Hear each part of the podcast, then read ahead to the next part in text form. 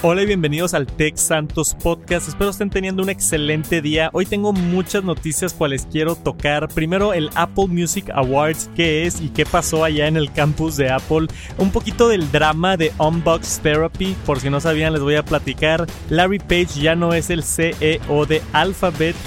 Cyber Monday y todas sus implicaciones y también el nuevo Snapdragon 865. Todo eso y más aquí en el Tech Santos Podcast.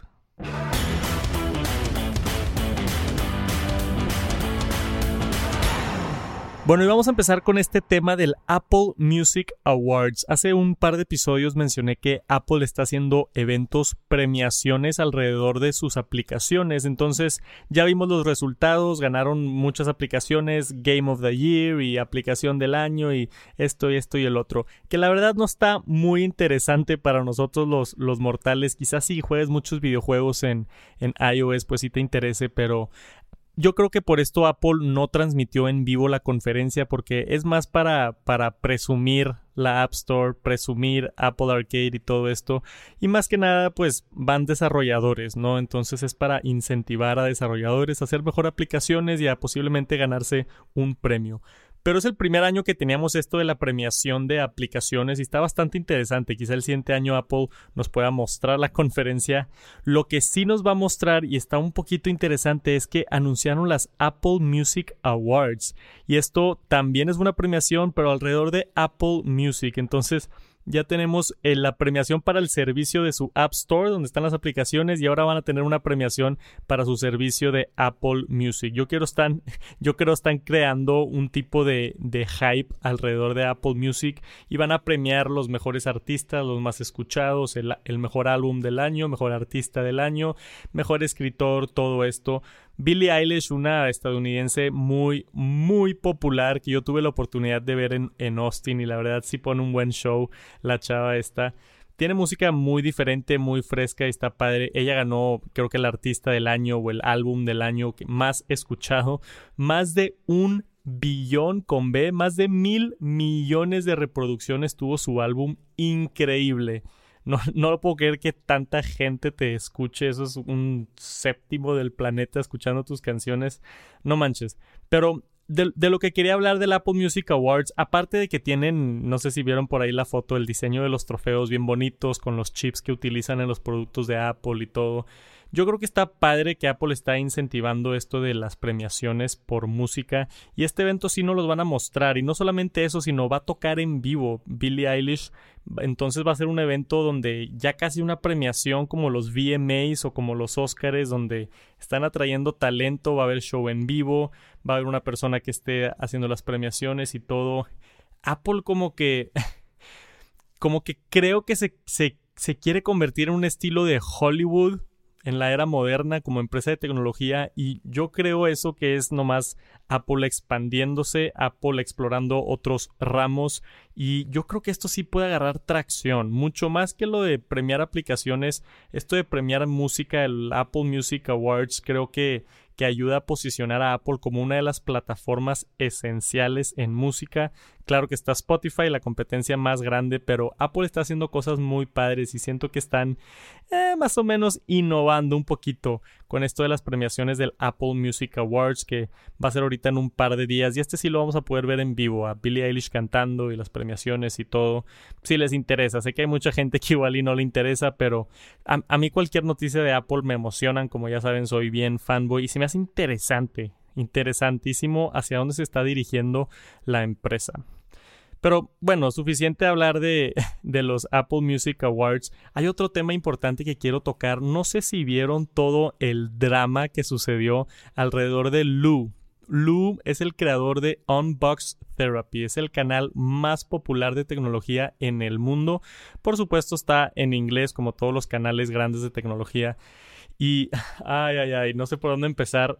Tuvo muchísima crítica por Lou, el, creador de Unbox Therapy, hizo unas fundas y las puso a la venta que en sí pues no tiene nada de malo, es algo que eventualmente yo quiero hacer, me encantaría poder diseñar mi propia funda, ponerle un logotipo de Tex Santos minimalista y, y, tratar de diseñar todos los detalles exactamente como yo quiero una funda, porque hay muchas variaciones de funda en cuanto si cubre todas las orillas, qué tan gruesa está, si tiene agujeros de puertos o no, si los botones están expuestos o no, qué materiales usas, cómo está por atrás, cómo está por adentro para que no se raye el dispositivo, si alrededor de la cámara vas a tener un, como ring para que no pegue cuando lo pones en una mesa. Hay muchísimos detalles que considerar cuando estás haciendo una funda.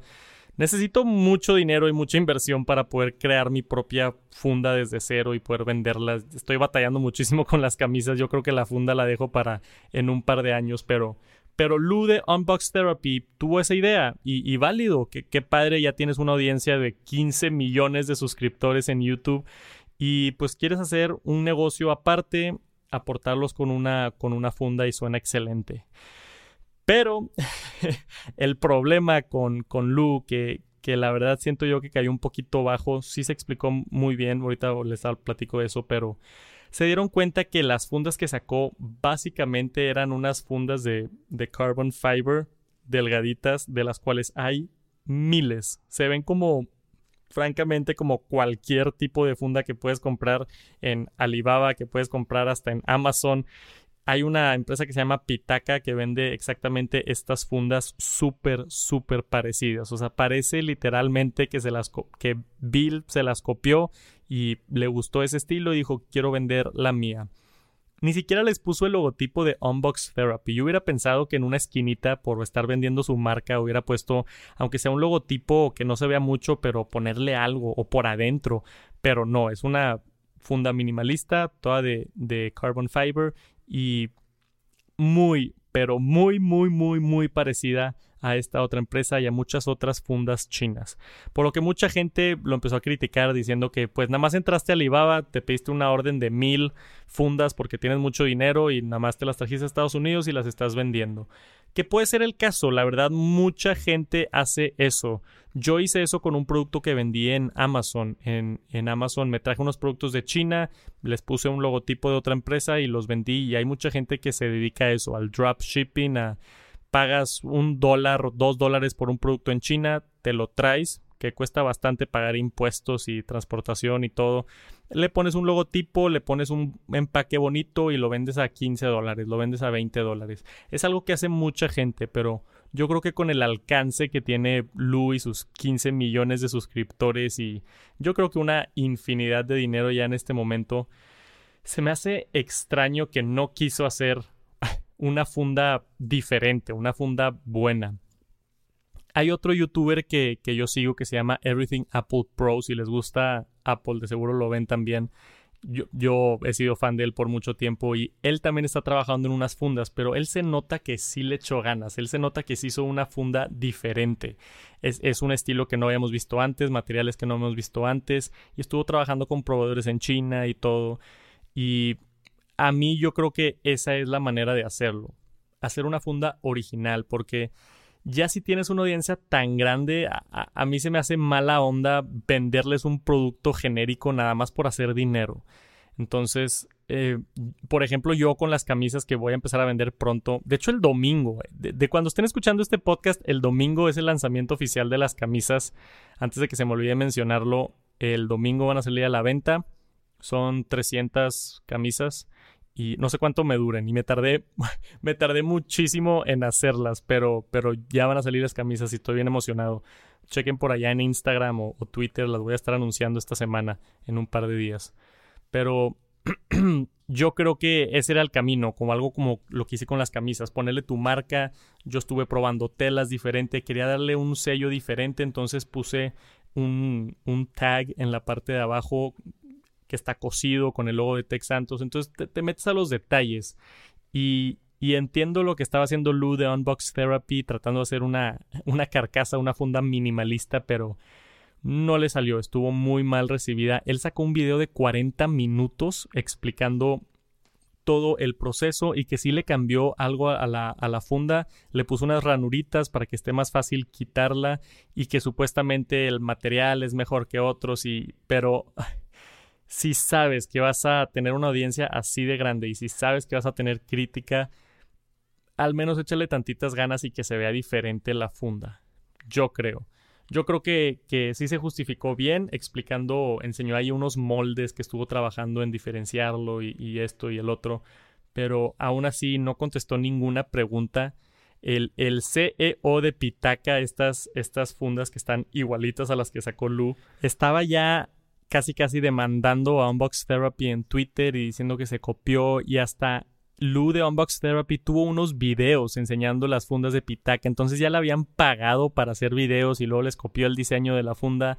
Ah, que digo, no sé si sea ilegal o no, no conozco las leyes en Estados Unidos, pero definitivamente te ves mal, definitivamente te ves mal y ha tenido varias críticas. Es este hombre de Unbox Therapy hace unos años subió una foto llena de iPhones, una, una pickup llena de iPhones, no sé, cientos de cajas de iPhones y que iba a ser un giveaway y luego nunca hizo el giveaway y mucha gente lo criticó y se les olvidó. Este tipo de dramas pasan.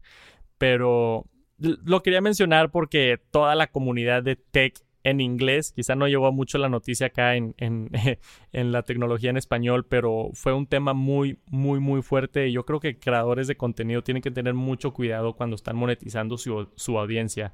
Si vas a hacer un producto que, que, sea bien hecho, que se vea que le echaste ganas y que no nada más quieres quitarles 10, 20, 30 dólares a todos, porque estas fundas las puso en 45 dólares. Pagar casi 50 dólares, son, son mil pesos por una funda delgadita que parece de una fábrica de China, que no se ve muy buena. Pero bueno, creo que ya hablé, ya hablé suficiente del tema. Ahí está la noticia de, de Unbox Therapy y la noticia de mis camisas, que también me tiene emocionado, que van a salir el domingo. Tengo un presentimiento que se van a acabar, entonces si, si le tienen ganas, el domingo va a ser el, el lanzamiento ahí viernes o sábado, lo voy a estar publicando por allá en Twitter o Instagram. Estoy bien emocionado con eso. Llevo cinco meses tratando de sacar a la venta estas camisas. No saben los temas que me metí. Yo pensé que era sencillo vender una camisa en línea. Resulta que traértelas de China tiene tarifas, impuestos, se quedaron atorados en la aduana. Tuve que hacer un papeleo, por fin salieron y luego la textura y tiene que tener ciertas etiquetas la camisa. Cuando las pones en una bolsa, tiene que ser una bolsa que tenga, que no se pueda asfixiar un niño porque si no estás rompiendo leyes y no, no, no, no, no, me metí en un broncón y luego la, la, más que nada la logística es un tema aquí en México, no, no hay buena logística. Está carísimo mandar un paquete. Si tú vas a DHL y tratas de mandar una camisa, lo más barato que vas a conseguir es 250 pesos el envío. Y si yo quería vender la camisa en 300, 350 pesos, más otros 250 pesos de envío, la camisa ya cuesta 600, 700 pesos, se me hace muchísimo por una camisa, entonces lo tienes que hacer a través de otra empresa que compran guías, entonces compran miles de guías y baja el precio ya como entre 100, 120, 130 pesos un, tema, ya, ya no los voy a aburrir con eso, pero por eso me estuve tardando mucho con sacar las camisas, pero ya por fin el domingo es el lanzamiento oficial de la camisa. Este domingo, que déjenme checar la fecha bien rápido, es 8. El 8 de diciembre van a salir a la venta. También todo el tema de integrar Shopify a mi página y todo, pero bueno.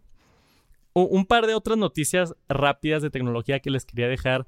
Larry Page, esta noticia se me hizo bien interesante porque el CEO de Alphabet, que es la empresa la empresa paterna de Google y de YouTube y de un chorro de empresas de tecnología grandísimas, dejó de ser el CEO. Se salió, los co-founders Larry Page y Sergey Brin ya no están al control de Alphabet y el que era el CEO de Google, Sundar Pichai, creo que se pronuncia, ahora es el CEO de Alphabet, de toda la empresa, que no, no me puedo imaginar la responsabilidad que va a ser manejar tantas empresas.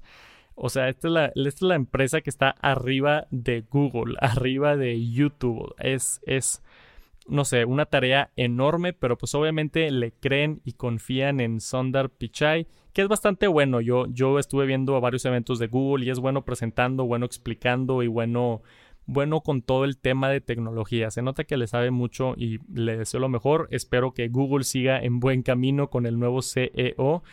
Y nada más como tandem, también estuvo interesante que, que el gobierno de Estados Unidos le había pedido a Larry Page, uno de los creadores de Google, que haga un testamento en frente, como lo hizo Mark Zuckerberg, en frente del gobierno. Y todavía no lo hace y ahora ya no es el CEO de, de Alphabet ni de Google. Entonces, como que está evadiendo un poquito ahí el tema gubernamental de Estados Unidos. Está, está interesante. La, la, otra noticia es que Amazon dijo que el Cyber Monday fue el evento más grande en su récord. Rompió el récord de Black Friday que tenían previamente y parece ser que todos los años rompen el récord de ventas en líneas. Está impresionante las cifras que dan, que simplemente dijeron vendimos cientos de millones de productos. Cientos de millones de productos y ha sido la fecha que más se ha vendido. No dan la cifra exacta de dinero, pero cientos de millones de productos, no manches, ha de ser un dinero asqueroso, básicamente. No puedo creer que se venda tanto a través del Internet. Ya estamos llegando a, donde hay más ventas en Internet que en tiendas físicas. Se me hace bien interesante hacia dónde va el negocio. Y Amazon es, experto en esto, ya con Cyber Monday y luego tienen, en el verano tienen Prime Day, que seguro también vuelven a romper récords y como que cada año pensamos que van a, que, ya vamos a llegar a un tope de ventas en línea y sigue creciendo, sigue creciendo y sigue creciendo y sigue creciendo. Va a estar bien interesante ver qué va a pasar en 10 años. Ya no vamos a tener tiendas físicas, todo va a ser a través del, internet. Ya, ya hasta te puedes poner un, el iPhone y puedes ver un sillón en realidad aumentada y ver cómo se ve en tu casa. Temas muy, muy interesantes. Quería dar esa noticia rápido. Amazon Cyber Monday la fecha con más ventas en la historia de Amazon. Increíble. Y por último, quería tocar el tema del... anunciaron el Snapdragon 865. Este es el chip que utilizan absolutamente todos los Androids el siguiente año y es el chip que es la competencia al A13 de Apple, que todos sabemos que Apple hace los mejores chips, los más eficientes y más veloces y más capaces. Y el Snapdragon 865 es lo que va a estar en el nuevo Samsung, lo que va a estar en los eh, bueno, los Huawei, quién sabe, porque ya están en problemas acá con, con, las empresas americanas, pero en todos los teléfonos caros del siguiente año de Android van a estar, va a estar este Snapdragon 865, que tiene unos avances increíbles y unas capacidades increíbles de tecnología. Yo quedé bastante sorprendido con las cifras. Ya no mencionan en megapíxeles, sino mencionan 2 gigapíxeles por segundo que va a poder procesar este chip. Que está. Yo no había escuchado la palabra gigapíxeles. Hasta me suena extraño todavía decirlo. Estamos acostumbrados a escuchar megapíxeles. Pero unas cifras impresionantes. Por supuesto, en las cámaras, más que nada ahora que el enfoque muchos en las cámaras, mencionan 960 cuadros por segundo, super slow motion, supuestamente a mejor calidad y también, esto también me dejó impresionado, la capacidad de grabar video en 8K. 8K en un teléfono está ridículo. Yo todavía no entiendo cómo teléfonos graban en 4K y este chip puede procesar video en 8K. Claro que falta que Samsung meta un módulo, un sensor en su teléfono capaz de grabar 8K y yo no creo que lo hagan este año, yo creo que nada más tiene el poder el chip de grabar en 8K, pero no creo que, que las empresas como Samsung y Huawei en verdad implementen un sensor de 8K en un teléfono. A mí se me hace ridículo. La mayoría de la gente apenas está empezando a utilizar 4K, apenas estamos viendo videos en 4K en YouTube y televisiones en 4K. Yo creo que menos del 0.01% de la población tiene una tele 8K. No hay, no hay ningún lugar donde puedas ver una tele 8K. Porque ahorita cuestan cientos de miles de pesos esas teles. Pero al menos este nuevo chip tiene la capacidad de grabar 8K. Por supuesto también video en HDR y mencionan mucho de gaming también, más optimizaciones para videojuegos, ahora que se están jugando más videojuegos en el móvil. Bien, bien, bien interesante la, la conferencia que tuvo Snapdragon con su 865 5, que ahora también puede tener hasta 144 Hz en, por el lado de videojuegos. Para la gente que juega videojuegos, entre más Hz, mejor, más refrescadas de pantalla y mejor el gameplay de lo que estás jugando. Bien, bien, bien interesante. Les quería traer esta noticia de Qualcomm con su Snapdragon nuevo que va a estar bien interesante.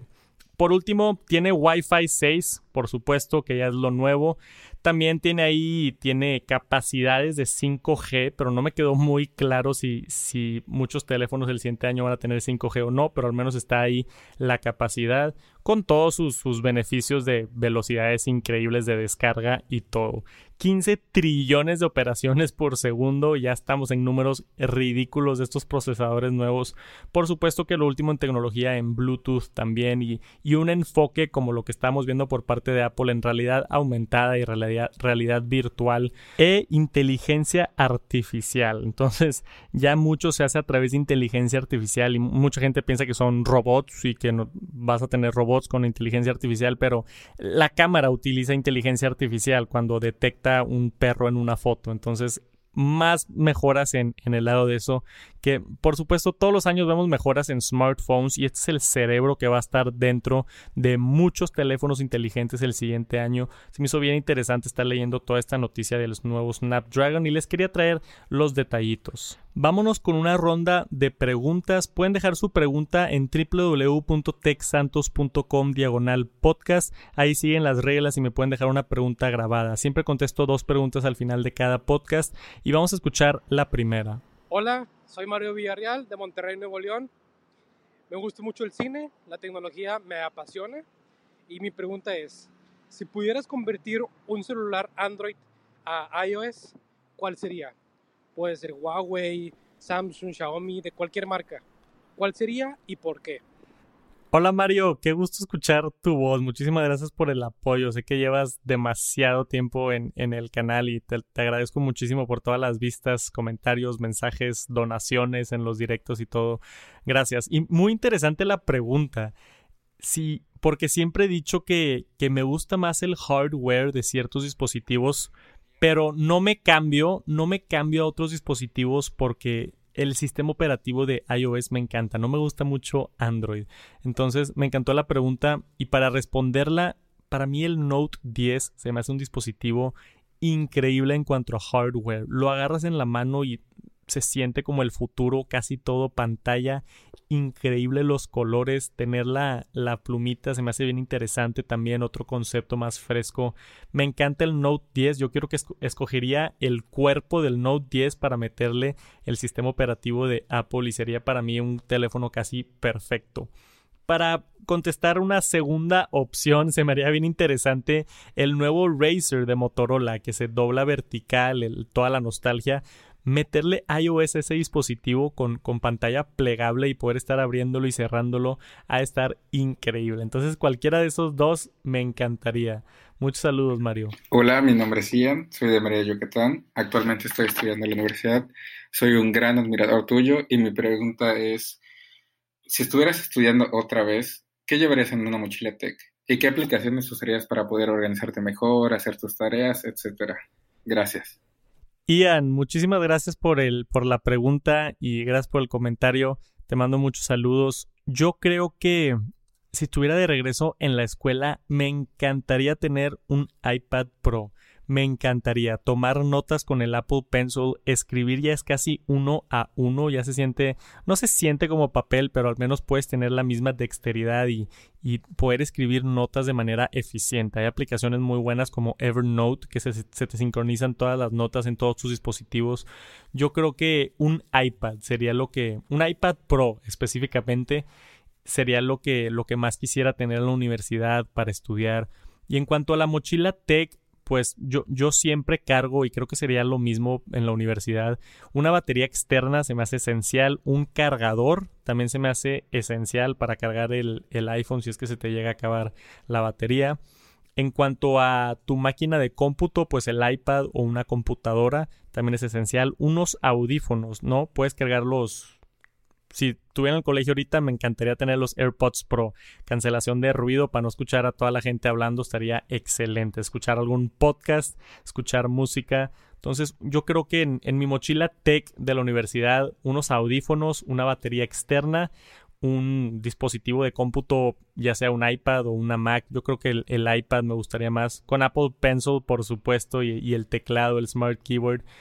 Cargador, batería externa. ¿Qué me falta? Yo creo que yo creo que es todo, eso es todo lo esencial para poder sobrevivir en el colegio. Ya sé qué más, tiraría en mi mochila un pequeño tripié para el iPhone si quieres grabar una clase y dejar el iPhone ahí grabando o algo así para tomar unas fotos. A mí que me gusta ser un poquito más creativo y, grabar videos y fotos y cosas. Yo creo que eso sería todo. Un pequeño tripié acabo de sacar el video de los, de los 10 top accesorios de iPhone y ahí básicamente contesto esta duda. Si no han visto ese video, se lo recomiendo mucho. Ya está en YouTube. Y pues eso es todo. saludos, Ian. Muchas gracias por la pregunta. Y eso es todo por este episodio del Tech Santos Podcast. Muchas gracias por escuchar. Les deseo un bonito día y nos vemos pronto la siguiente semana con otro podcast. Peace. Ok, ok, ok. Y antes de que se me vayan, tengo que decir, si no lo han hecho todavía, suscríbanse al podcast, me ayuda muchísimo. También si no han dejado una reseña, cuatro o cinco estrellitas y un comentario me ayuda muchísimo en los rankings. La siguiente semana va a estar bien interesante. Suscríbanse al podcast porque se viene otra entrevista, mi segunda entrevista aquí en el Tech Santos Podcast. Voy a estar entrevistando un youtuber con más de 150 mil suscriptores. Por supuesto, hablando de tecnología y YouTube y demás. Se viene muy bueno, estoy emocionado por el podcast de la siguiente semana. Que tengan un bonito día. Nos vemos.